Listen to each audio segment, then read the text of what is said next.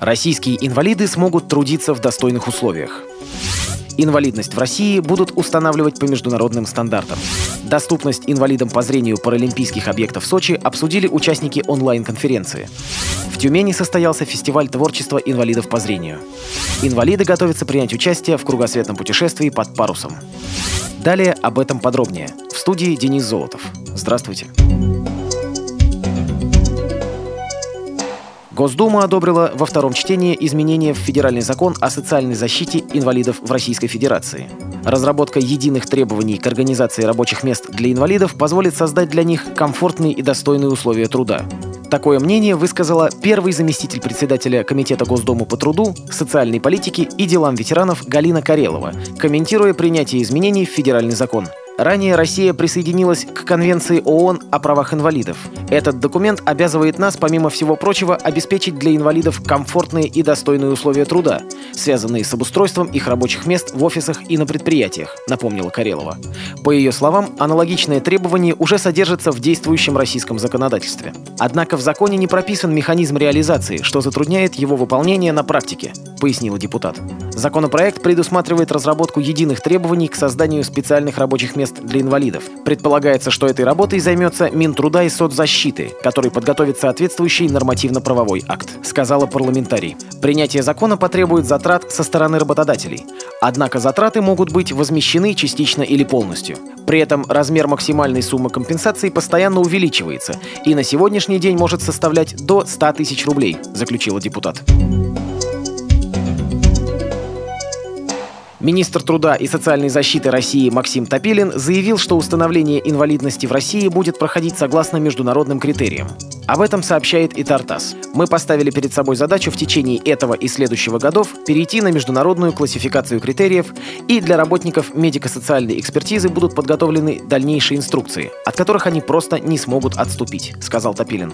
По словам министра, в последнее время участились жалобы на то, что медико-социальная экспертиза дает необъективные оценки и неправомерно лишает инвалидности.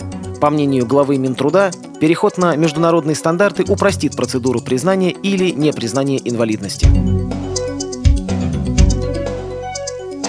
Вице-президент Всероссийского общества слепых Лидия Абрамова приняла участие в онлайн-конференции на тему доступности инвалидам по зрению инфраструктуры объектов Паралимпийских игр в Сочи.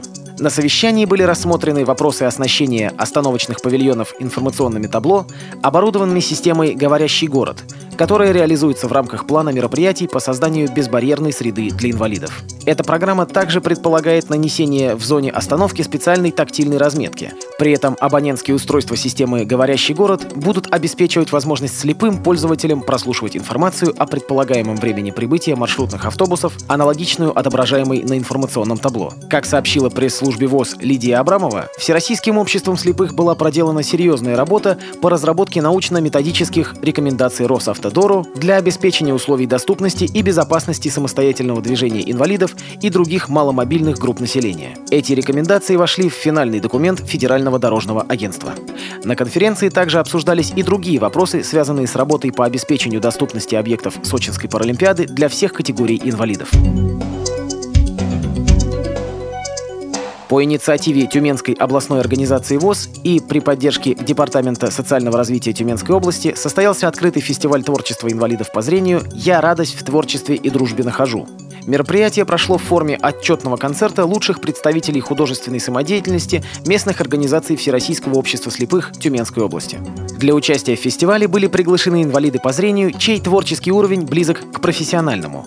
На большой сцене в течение двух часов участники демонстрировали свои творческие достижения в номинациях «Солисты-вокалисты», «Художественное чтение», «Хореография», «Солисты-инструменталисты». Одной из главных задач мероприятия также стало привлечение внимания общественности и средств массовой информации к проблемам людей с инвалидностью и формированию позитивного общественного мнения об инвалидах по зрению, толерантному отношению общества к инвалидам, демонстрации обществу возможности инвалидов жить наравне с другими.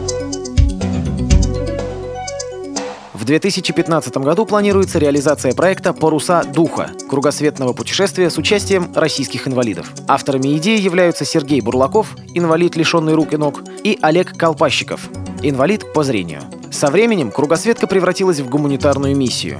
В разных уголках мира, параллельно с тренировками, команда «Парусов духа» проводит встречи с общественными организациями, со студентами и учениками школ. На каждом этапе в состав команды приглашаются представители разных социальных групп, как инвалиды, так и их родственники. На данный момент проходит очередной этап подготовок к кругосветному плаванию, на этот раз на океанической яхте в Северном море. По словам организаторов, их цель – привлечь к будущему кругосветному путешествию как можно больше инвалидов. У нас уже есть костяк экипажа, но в плавании будет несколько разных этапов, и мы очень хотим, чтобы как можно больше как здоровых людей, так и инвалидов приняло участие на каждом из них, говорит Олег Колпащиков. При подготовке выпуска использованы материалы пресс-службы ВОЗ, материалы информационных агентств и интернет-сайтов.